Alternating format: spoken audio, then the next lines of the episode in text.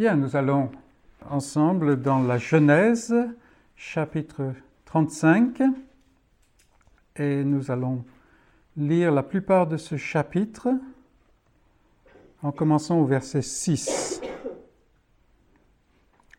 Donc Genèse 35, verset 6. Et je donne lecture. Jacob arriva, lui et tous ceux qui étaient avec lui, à Luz, qui est Bethel, dans le pays de Canaan. Il bâtit là un autel et il appela ce lieu El Bethel, car c'est là que Dieu s'était révélé à lui lorsqu'il fuyait son frère. Déborah, nourrice de Rebecca, mourut, et elle fut enterrée au-dessous de Bethel, sous le chêne auquel on a donné le nom de chêne des pleurs. Dieu apparut encore à Jacob après son retour de Padan Aram, et il le bénit. Dieu lui dit, Ton nom est Jacob, tu ne seras plus appelé Jacob, mais ton nom sera Israël. Et il lui donna le nom d'Israël. Dieu lui dit, Je suis le Dieu Tout-Puissant. Sois fécond et multiplie. Une nation et une multitude de nations naîtront de toi, et des rois sortiront de tes reins. Je te donnerai le pays que j'ai donné à Abraham et à Isaac, et je donnerai ce pays à ta postérité après toi. Dieu s'éleva au-dessus de lui dans le lieu où il lui avait parlé. Et Jacob dressa un monument dans le lieu où Dieu lui avait parlé, un monument de pierre sur lequel il fit une libation et versa de l'huile. Jacob donna le nom de Bethel au lieu où Dieu lui avait parlé. Ils partirent de Bethel, et il y avait encore une certaine distance jusqu'à Ephrata lorsque Rachel accoucha. Elle eut un accouchement pénible, et pendant les douleurs de l'enfantement, la sage-femme lui dit Ne crains point, car tu as encore un fils. Et comme elle allait rendre l'âme, car elle était mourante, elle lui donna le nom de Ben-Oni. Mais le père l'appela Benjamin. Rachel mourut, et elle fut enterrée sur le chemin d'Ephrata, qui est Bethléem. Jacob éleva un monument sur son sépulcre. C'est le monument du sépulcre de Rachel qui existe encore aujourd'hui. Israël partit et il dressa sa tente au-delà de Migdal-Eder. Pendant qu'Israël habitait cette contrée, Ruben alla coucher avec Bilha, concubine de son père, et Israël l'apprit. Les fils de Jacob étaient au nombre de douze, fils de Léa, Ruben, premier-né de Jacob. Siméon, Lévi, Judas, Issachar et Zabulon, fils de Rachel, Joseph et Benjamin, fils de Bilha, servante de Rachel, Dan et Naphtali, fils de Zilpa, servante de Léa, Gad et Azer. Ce sont là les fils de Jacob qui lui naquirent à Padan Aram. Jacob arriva auprès d'Isaac son père à Mamré, à Kirchat al-Arba qui est Hébron, où avaient séjourné Abraham et Isaac. Les jours d'Isaac furent de cent quatre-vingts ans. Il expira et mourut, et il fut recueilli auprès de son peuple, âgé et rassasié de jours, et Ésaü et Jacob ses fils l'enterrèrent. Donc nous allons regarder ce passage et j'ai intitulé ce message Une vallée de larmes. Une vallée de larmes. L'être humain est une créature étrange.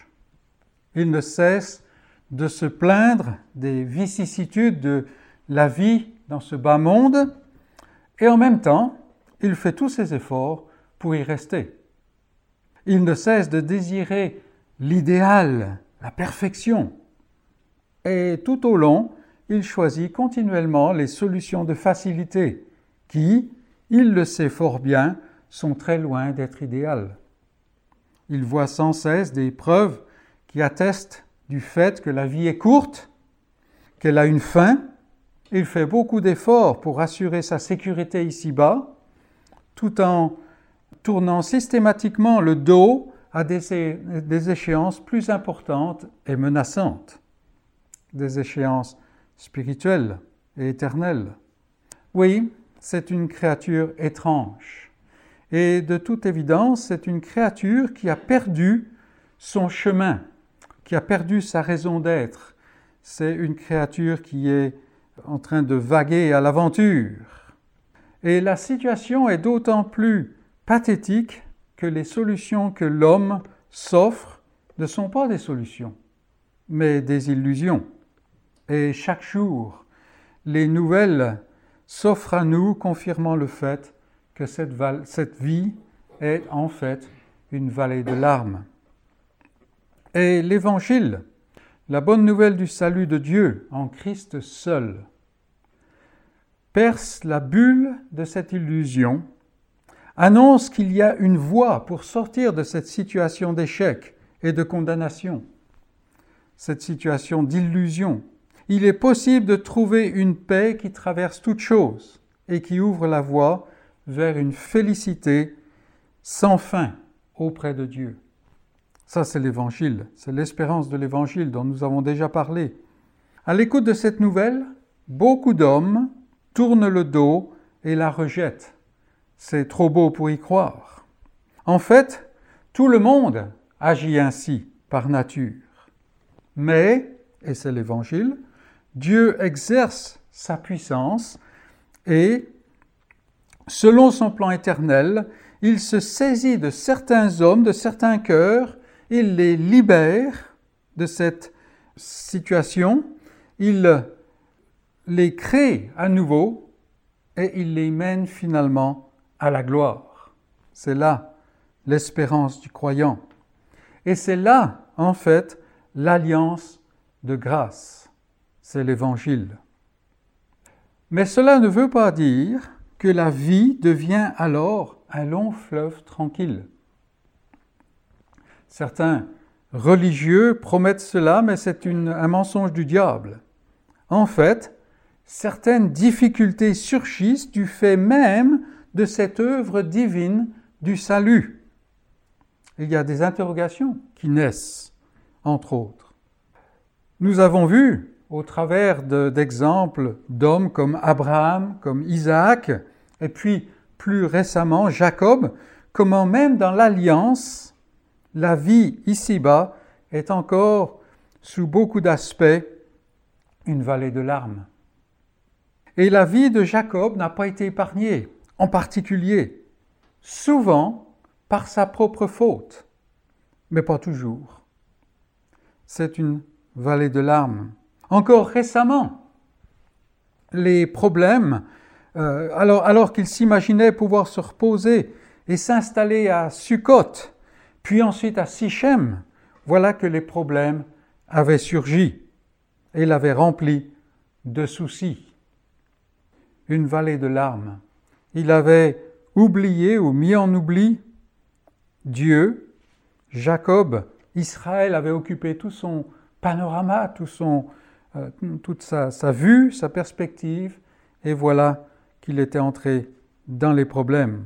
Alors, dans notre passage, nous avons plusieurs épisodes. On ne va pas pouvoir tout voir, mais examinons les divers personnages et les événements qui jonchent notre chapitre. Le premier, c'est Jacob. Jacob. Donc nous avons vu comment, après le sommet spirituel de Péniel et de Mahanaïm, Jacob est passé par un temps, un temps de rétrogradation.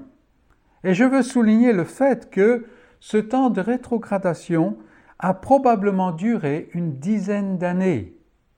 Ce n'est pas simplement un petit problème de parcours. Il y a quelque chose de, long là. Et nous avons vu les conséquences tragiques de ce déclin. Mais voilà Jacob qui est de nouveau à Bethel. Et il est à Bethel parce qu'il suit l'ordre et la restauration de Dieu. Dieu l'a restauré dans sa santé spirituelle, si on peut dire, dans sa communion avec lui-même. Il lui a dit Lève-toi et va à Bethel. Il a fallu se débarrasser des idoles qui étaient amassées au cours des ans, mais voilà, il est à Bethel, en obéissance. Et on a souligné que l'obéissance est importante pour la vie de la foi. À Bethel, Jacob adore l'Éternel avec une vigueur renouvelée. Ça aussi, c'est l'Évangile. Il y a une restauration. Et ça n'est pas une restauration, euh, un, second, euh, comment, un second choix. Non, sa vigueur est restaurée, renouvelée. Il reprend sa santé spirituelle devant l'autel dressé à El Bethel, le Dieu de la maison de Dieu.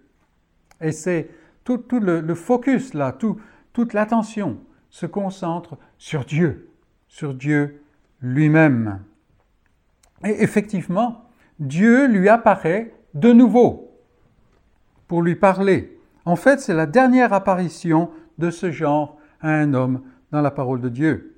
Tout l'épisode de la fuite de Jacob, de son exil en Syrie auprès de Laban, est maintenant clos. C'est fini. Un nouveau chapitre commence et on le verra la prochaine fois davantage. L'Éternel lui renouvelle l'annonce que son nom a changé. Ce n'est plus dans la nuit à Péniel maintenant, c'est officiel. Son nom a changé. Jacob n'est plus au devant désormais, mais c'est Israël. Et déjà dans notre lecture, vous avez remarqué comme ça a changé au cours de la lecture. C'est lui qui est vraiment maintenant le détenteur de la promesse de l'alliance. C'est pour cela que Dieu lui répète personnellement cette promesse de l'alliance dans des termes presque identiques à ceux qu'il a donnés à Abraham, son grand-père, et puis à Isaac, son père. Et le patriarche, Jacob, répond dans l'adoration. C'est ce que nous voyons au verset 14 et 15, regardez. Et Jacob dressa un monument dans le lieu où Dieu lui avait parlé, un monument de pierre. Et ce n'est pas la même chose que quand il était à Bethel au début. Il avait dressé un, monument, une pierre à cette époque-là. Mais là, regardez, sur lequel il fit une libation et versa de l'huile. Et Jacob donna le nom de Bethel au lieu où Dieu lui avait parlé. Ça, c'est l'adoration. L'adoration. Donc Jacob est revenu en communion avec Dieu, où Dieu s'est rapproché de nouveau de Jacob. Mais il n'en demeure pas moins que sa vie est largement une vallée de larmes. Ou, comme il le dira lui-même plus tard à Pharaon, au chapitre 47, verset 9, euh, Les jours des années de ma vie errante ont été peu nombreux et mauvais. Bon, il avait quand même 130 ans. Mais peu nombreux et mauvais. Et nous pouvons compatir. Au point où nous sommes parvenus, ici dans notre passage, Jacob a encore de nombreuses années à vivre, probablement encore 70 ans.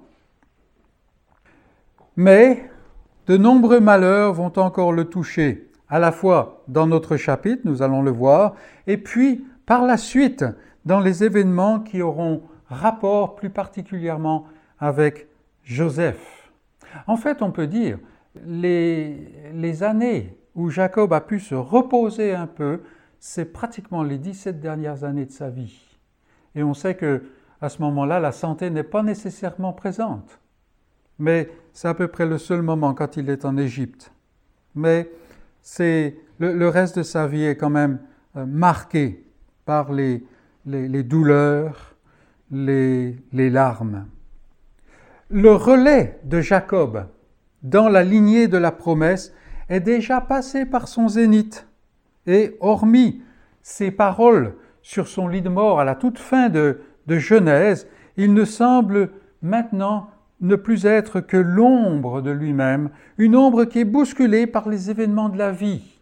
Et on va le voir à mesure que on développe l'histoire de, de, Joseph. Mais déjà dans le chapitre suivant, on parle de postérité, c'est-à-dire qu'on passe au chapitre suivant. On passe à un autre euh, un autre segment de l'histoire. Il est bousculé par les événements de la vie. Jacob connaît bien la vallée de larmes. Mais, au contraire des hommes du monde dont nous parlions dans notre introduction, Jacob avait les yeux fixés sur une espérance sûre. La vie dans ce monde ne lui apportait que des jours mauvais, et cela assombrit souvent le reste de sa vie. Mais la promesse de Dieu et le Dieu de la promesse lui donnait aussi une grande espérance que nous verrons de nouveau briller, surtout sur son lit de mort, quand il agit en tant que prophète, en tant que celui qui passe la bénédiction à la génération suivante. Quelle est l'espérance, nous pouvons nous demander, et c'est une question légitime, quelle est l'espérance qui remplit mon cœur? Je dis de grandes choses à mon propre sujet, mais quelle est l'espérance qui remplit mon cœur? Quelle est l'espérance qui remplit mes pensées? Quelle est l'espérance qui attire mon regard? Regardons à Jacob et voyons que même dans la vallée de larmes, il y a une espérance. En deuxième point, nous voulons voir un, deuxième personnage que nous rencontrons dans ce passage, Déborah. Déborah. Alors on pourrait vous excuser de demander, mais qui est Déborah? Qui est Déborah? Il n'est fait mention d'elle qu'au chapitre 24, vers la fin du chapitre 24 de la Genèse, et à cet endroit-là, le texte ne mentionne même pas son nom.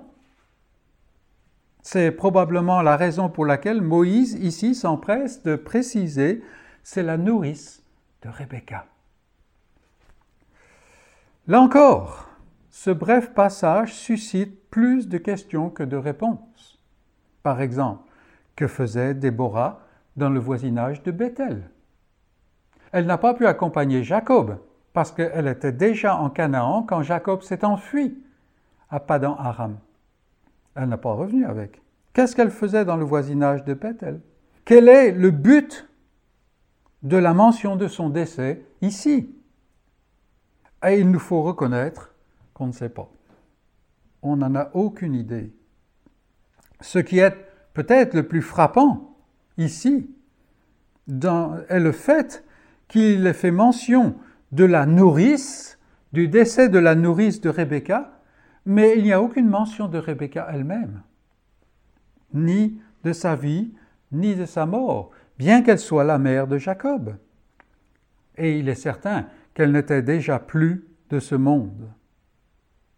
Et on peut imaginer ce qui traverse l'esprit de Jacob, ce qui étreint son cœur à travers cette nouvelle, à travers ce deuil et à travers ces funérailles. Il est certain que c'est un homme mûr maintenant, Jacob. Il est âgé même, par nos normes, tout au moins. Il n'est plus dans les jupes de sa mère, comme on dirait, euh, si tant est qu'il l'a jamais été, d'ailleurs.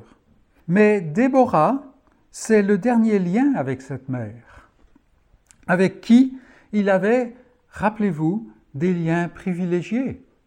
Ça passait bien le courant entre eux. Et c'est le dernier lien avec le passé, plus ou moins. Et quel passé? Le souvenir d'un lien fort, mais aussi la pensée d'où ce lien a conduit avec les passions humaines qui ont, pu en, découler. Le fait que Rebecca, poussée par certaines dynamiques, a imaginé certaines choses et finalement a poussé à tromper le Père, quelque chose qui a gâché la vie de Jacob jusqu'au moment présent. Mais c'est le passé maintenant, mais quand même, vous voyez, ça revient là, le fait qu'il a dû faire face à la, à la haine de son frère, aux, la désapprobation de son père, à la fuite, et ainsi de suite. Est-ce que tous ces événements se sont précipités dans les pensées de Jacob? Très probablement. Et il n'est pas impossible qu'il ait pensé aussi à la prophétie qui avait été donnée avant sa naissance. Le complot et la tromperie contre son père, la fuite, l'esclavage, la tromperie de Laban, les dissensions dans la famille, et ainsi de suite. Tout ce catalogue de malheurs. Vraiment, la vie de Jacob est une vallée de larmes, remplie de déceptions amères. Et la mort de Rebecca ramène tout ça devant. Parce que c'était la nourrice. La, mort de, de Déborah, c'était la nourrice de Rebecca.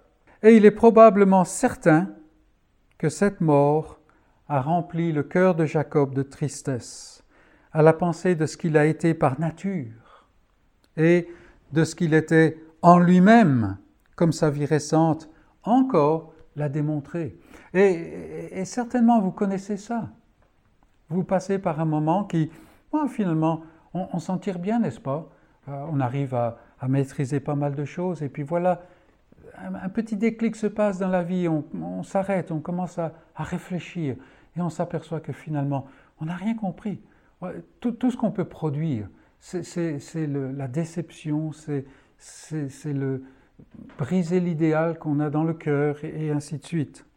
Et c'est exactement ce que Jacob ici, à travers ces, funérailles de, Déborah, a dû ressentir. Et la question se pose, est-ce que j'ai déjà été là? Voilà un temps de réflexion.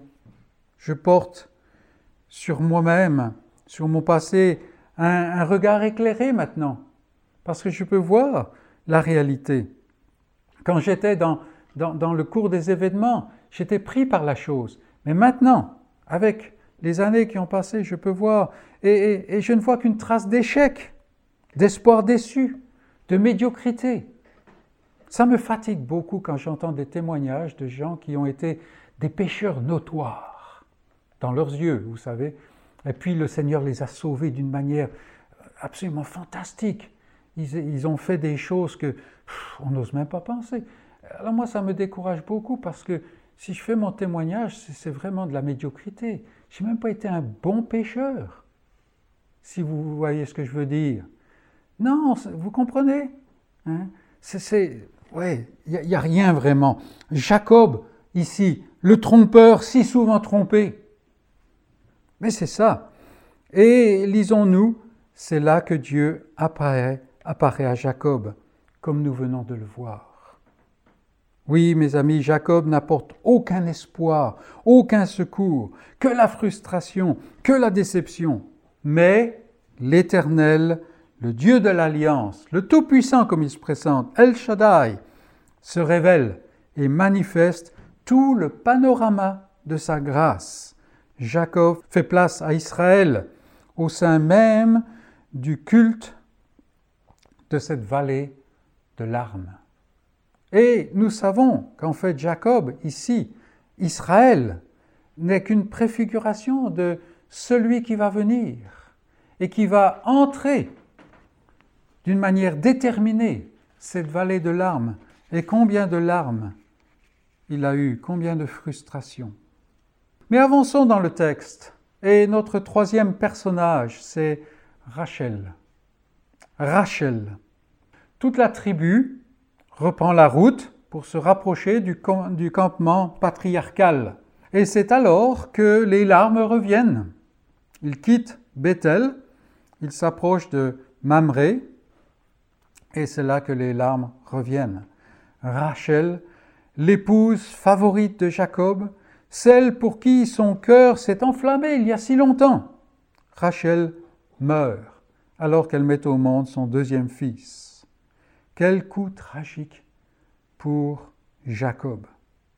Quand on imagine, euh, quand, on examine pardon, la, la vie de Rachel telle que la rapporte le texte biblique, nous ne voyons pas quelqu'un qui possède une spiritualité vraiment éclatante. C'est pour le moins qu'on puisse dire. Nous l'avons déjà relevé en son temps, mais nous le voyons jusqu'au bout. Et on peut se poser des questions sur Rachel. Nous nous rappelons, par exemple, son cri, à la fois exaspéré, égocentrique devant sa stérilité. Donne-moi des enfants ou je meurs. Et, là, on, a, on est loin de dire, mais Rachel, c'est quelqu'un de, c'est un personnage vraiment fantastique. On pense à l'épisode du stratagème des mandragores, n'est-ce pas? Qui a donné d'ailleurs un fils à sa sœur. On pense au moment où elle a dérobé les idoles de son père. Et on ne peut imaginer que quelqu'un qui est complètement dans la confusion, et, ainsi de suite. Ici, alors même qu'elle met au monde un deuxième fils, elle n'est tournée que vers elle-même. C'est une femme encore égocentrique. Voilà, l'enfant est né dans la douleur et c'est le fils de ma douleur, Benoni. Elle est centrée sur elle-même, vous voyez. Et dans la disparition de Rachel, nous voyons une autre affliction qui atteint Jacob. En fait, Jacob, il est un peu comme un oignon. Chaque couche de l'enveloppe lui est retirée, si bien que finalement, le monde ne lui offre rien du tout. Il y a encore des couches à enlever, mais déjà là, il subit ce, ce décapage continuel. Et la question se pose, est-ce que j'ai déjà été là, moi-même? Un malheur suit un autre, sans qu'il ne semble y avoir de répit. On pense ici aux propos du psalmiste dans le psaume 42 où il parle un flot appelle un autre flot, bruit de tes ondées. Alors ça c'est ça c'est une traduction qui est très très romantique, très très bien faite, très littéraire. Mais en fait c'est les orages.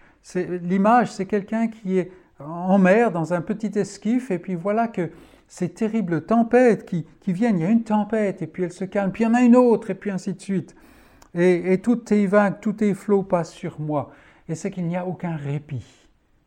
Voilà ce que Jacob vit et il y a lieu de désespérer. Mais l'enfant de Dieu ne désespère pas. Pourquoi t'as battu mon âme? Espère en Dieu, espère en Dieu. Et Jacob ici marche avec Dieu. C'est pour cela que Moïse, quand il parle de Jacob dans cette portion de, l'Écriture, il utilise le mot Israël. Israël, c'est celui qui marche avec Dieu. effectivement, nous voyons cela de manière pratique chez Jacob. Non, ce ne sera pas Benoni, le fils de ma douleur. Non, mais c'est Benjamin, le fils de ma droite, c'est-à-dire le premier fils que Dieu me donne dans la terre promise, dans la terre de la promesse. C'est l'enfant que Dieu a accordé finalement. Et dépouillé de tout ce que cette vallée de larmes a offrir, l'enfant de Dieu fixe les regards sur ce que Dieu a promis. Voilà ce qui soutient Jacob. Comme Job, il voit les consolations de la terre disparaître, mais le nom de Dieu est béni. L'Éternel a donné, l'Éternel a ôté. Béni soit le nom de l'Éternel. Et nous pouvons penser à, ce témoignage de Job, euh, probablement tout récent, hein, comme quoi il sait certaines choses. Et bien que ce monde puisse disparaître, bien que lui-même puisse disparaître et, partir dans la, corruption de la chair, il sait que le Rédempteur est vivant. Dieu est béni. Et Dieu, en, nous sevrant de ce monde, il vise en fait la formation de l'être nouveau qu'il est en train de faire. Et c'est cela, cette vie de Christ dont nous avons parlé plus tôt dans ce culte. C'est-à-dire que Dieu va nous enseigner à la fois par sa parole, à la fois par l'action de son esprit sur sa parole, mais aussi par les malheurs de cette vie, de cette vallée de larmes.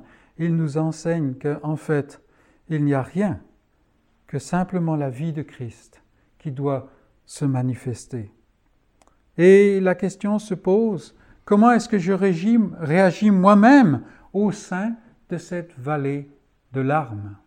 Rappelons-nous une fois encore euh, ce passage dans Hébreu 12, hein, la, discipline, la difficulté de la vie, les larmes de cette vallée. Là, ça n'est pas plaisant, dit euh, l'auteur. Euh, mais ça nous montre en fait qu'on est fils, qu'on est fils. Et cela porte des fruits, les fruits paisibles de la justice, à ceux qui sont exercés par ces choses. Et nous avons déjà commenté sur cela. Donc Rachel, encore un, une couche qui est ôtée à Jacob, un lien avec le passé, parce que rappelons-nous que Rachel et Jacob, c'était une histoire d'amour, mais elle n'était pas tellement basée sur les choses spirituelles, comme ce fut le cas avec son père et avec euh, Rebecca. Loin de là. Alors nous arrivons à un autre personnage dans notre passage, et c'est Ruben. Ruben. Et là nous pouvons dire les coups continuent. Jacob continue d'avancer vers Mamré où se trouve son père Isaac. Et nous lisons que Ruben est allé coucher avec Bilha, la concubine de son père. En fait, la servante qui avait été donnée à Rachel, qui a donné à son, à son euh, mari pour porter des enfants à sa place. Alors, dans cet épisode, il y a plus que simplement euh, la mention d'un péché moral. Ce n'est pas simplement quelque chose comme cela. Ruben est alors un grand garçon. En fait, c'est un homme mûr. Et ce qu'il fait du couper au plus profond le cœur de Jacob. Parce qu'en fait, ce que Ruben fait est quelque chose de terrible. En fait, ça n'a, bien entendu, ça a un côté moral, et c'est horrible en soi-même, mais c'est beaucoup plus profond que cela. Et euh, Ruben est en fait l'aîné de Jacob, le premier-né. Et donc, vous savez ce que ça veut dire dans la lignée de l'alliance. En temps normal, c'est lui qui va hériter du droit d'aînesse et de la bénédiction pour la passer à la génération suivante. Et c'est précisément ce qu'il revendique par son action. En grande partie, mais même plus que ça. En fait, il met son père sur la touche et il se présente comme celui qui doit le remplacer comme patriarche. Alors que Dieu vient de, officiellement, si on peut dire, donner cette place à Jacob, place qui lui a été promise depuis si longtemps.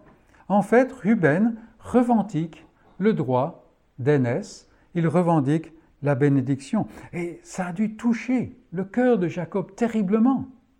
Pourquoi? Parce que c'est exactement ce qu'il a fait lui-même. Il y a si longtemps, tromper son père et se saisir par la ruse de ce qui lui était promis. Et voilà que c'est un homme, ce Ruben, c'est un homme foncièrement profane, qui est d'ailleurs écarté de la promesse.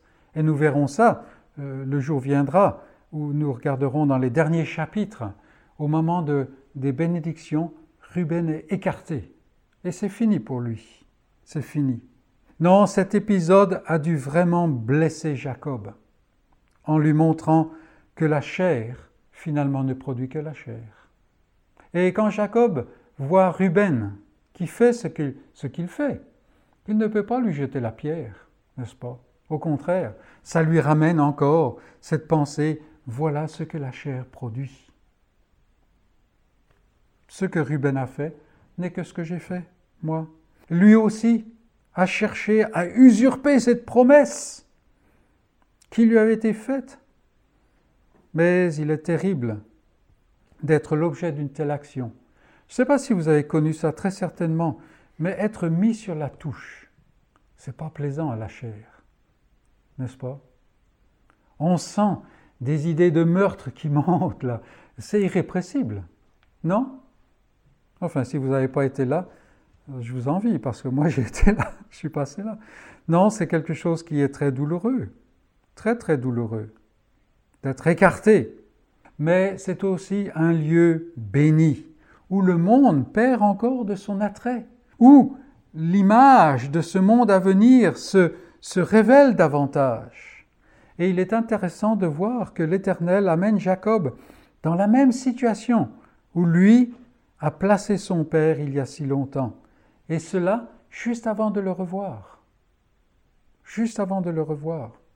Donc Ruben est utilisé par Dieu pour décaper encore un peu plus Jacob. Jacob qui arrive maintenant à Mamré, et c'est le dernier personnage que nous voyons dans notre passage ici. Bon, on aurait pu en trouver d'autres, mais Isaac. Isaac. Voici le Père et le Fils réunis. Après toutes ces années, on parle de probablement trois décennies, sinon plus. Isaac a encore longtemps à vivre. Hein. Il ne faut pas nous laisser prendre par le fait que là on parle de son ensevelissement. Isaac a même probablement entendu parler de la disparition de Joseph. On verra ça une autre fois. Mais ici, il y a un raccourci que Moïse fait pour montrer la, réunion juste à la fin, comme ça. Combien de temps restent-ils ensemble? On ne sait pas. Comment se passèrent les retrouvailles et leur cohabitation On n'en sait rien du tout. On n'en sait rien du tout. Mais on peut imaginer aisément que tout cet épisode a dû ramener au devant de l'esprit de Jacob et d'Isaac d'ailleurs tout ce que sa chair lui avait apporté. Qu'est-ce qui se serait passé? On, est tous passés là. Qu'est-ce qui se serait passé si je n'avais pas essayé de me saisir par la ruse de ce droit d'aînesse, de cette bénédiction que Dieu avait promis? Qu'est-ce qui se serait passé? Et on peut imaginer le Ah, si seulement, n'est-ce pas? On en a déjà parlé de si seulement. On va en parler encore. On peut imaginer tout cela. Là encore, le Seigneur fait grandir en lui une vision juste du monde et une vision juste de la promesse. C'est-à-dire que le monde n'amène que la déception, il n'amène que euh, l'aliénation hein, d'un père et de son fils pendant toutes ces années, du fait qu'il n'a jamais revu sa mère, et ainsi de suite. Et puis, une vision juste de la promesse. La promesse est sûre, mais elle n'est pas pour maintenant. Elle n'est pas pour maintenant.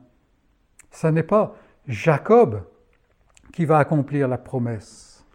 Jacob ne produit que le chaos, mais Israël pointe vers celui qui porte la promesse, vers celui qui va combattre sous la justice de Dieu et qui va remporter la victoire pour son peuple.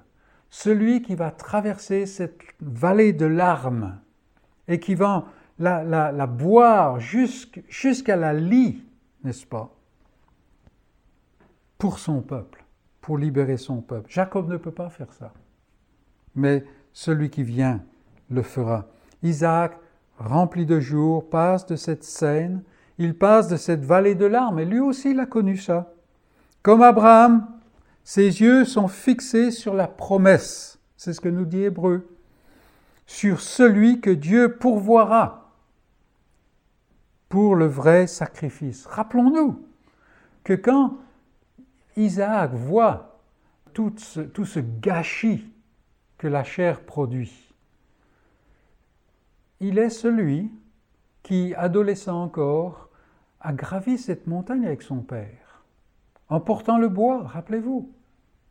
C'est celui qui a été en fait épargné au dernier moment par le, le sacrifice que Dieu a pourvu. Et voilà, voilà l'espérance qui habite ces gens. Voilà l'espérance qui habite Isaac, qui habite Jacob. Jacob prend la place d'Isaac, mais déjà, l'Éternel prépare le prochain chapitre. Avec Jacob, on voit surtout la grâce briller sur la turpitude sombre des œuvres de la chair. Et c'est pour notre enseignement afin que nous nous comprenions, afin que nous nous connaissions davantage. Ne pensons pas que nous sommes quelqu'un d'autre que Jacob par nous-mêmes. Loin de là. Nous arrivons maintenant à la révélation, vers la révélation du salut que Dieu prépare. Et c'est en fait un tournant ici. Comme je l'ai dit, Isaac va vivre encore pas mal d'années. On pourra un jour s'amuser à calculer cela. Ce n'est pas important. Mais ici, avec Jacob qui est décapé et décapé, et il va continuer à être décapé, on arrive à un tournant. La fois prochaine, nous allons voir ce que Dieu prépare pour le prochain chapitre.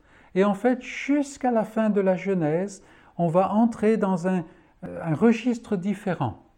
Nous le verrons les prochaines fois, Dieu voulant.